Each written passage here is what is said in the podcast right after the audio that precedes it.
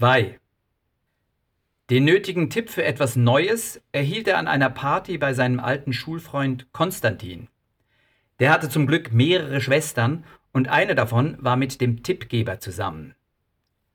Mach doch Musik für Commercials, das wird gut bezahlt, hatte der Freund der Schwester gesagt und er diesen Ratschlag auch schon gehört. Aber ich bin Drummer, was soll ich spielen? Die Werbetrommel? Oder werd Werbetexter? Ich habe gerade ein Praktikum bei Schuster und Cream gemacht. Das war cool.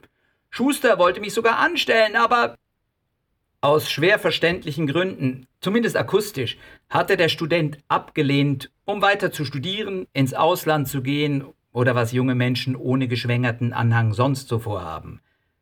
Bei unserem Trommler landete der Ratschlag voll im Ziel. Klar, das würde er auch können. Er hatte doch früher immer ganz passable Aufsätze geschrieben. Jedenfalls solange er das Lehrpersonal noch ernst nahm.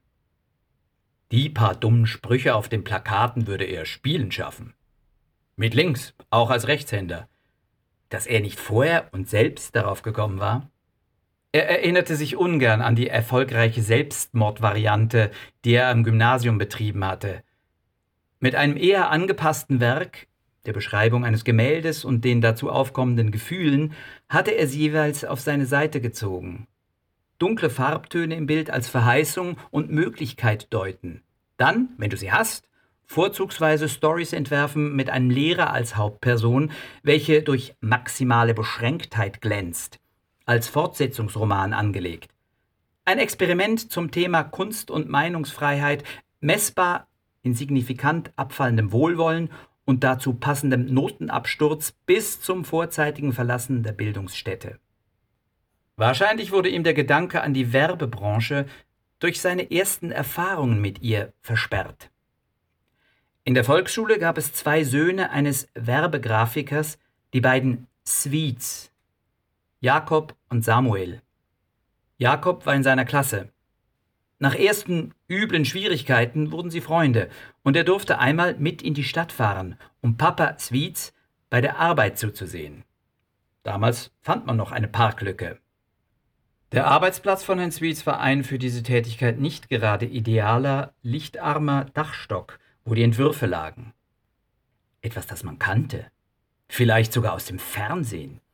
Beeindruckend. Die Sweets hatten wie die meisten normalen Familien, einen Glotzkasten, der immer lief.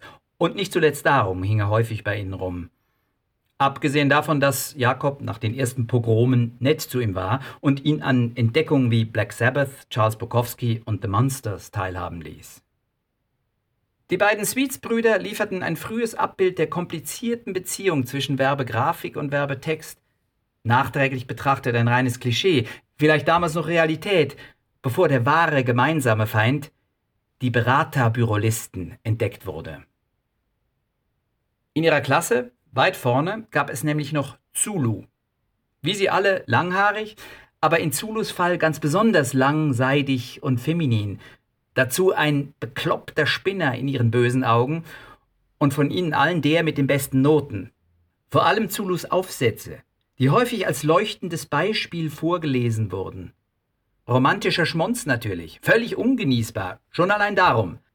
Alle Mädchen waren begeistert von Zulu, wenn er seine Märchen vorlesen durfte und sie damit zum Träumen brachte. Dann wurde Zulu anschließend abgepasst und seine Schultasche in den Bach geworfen.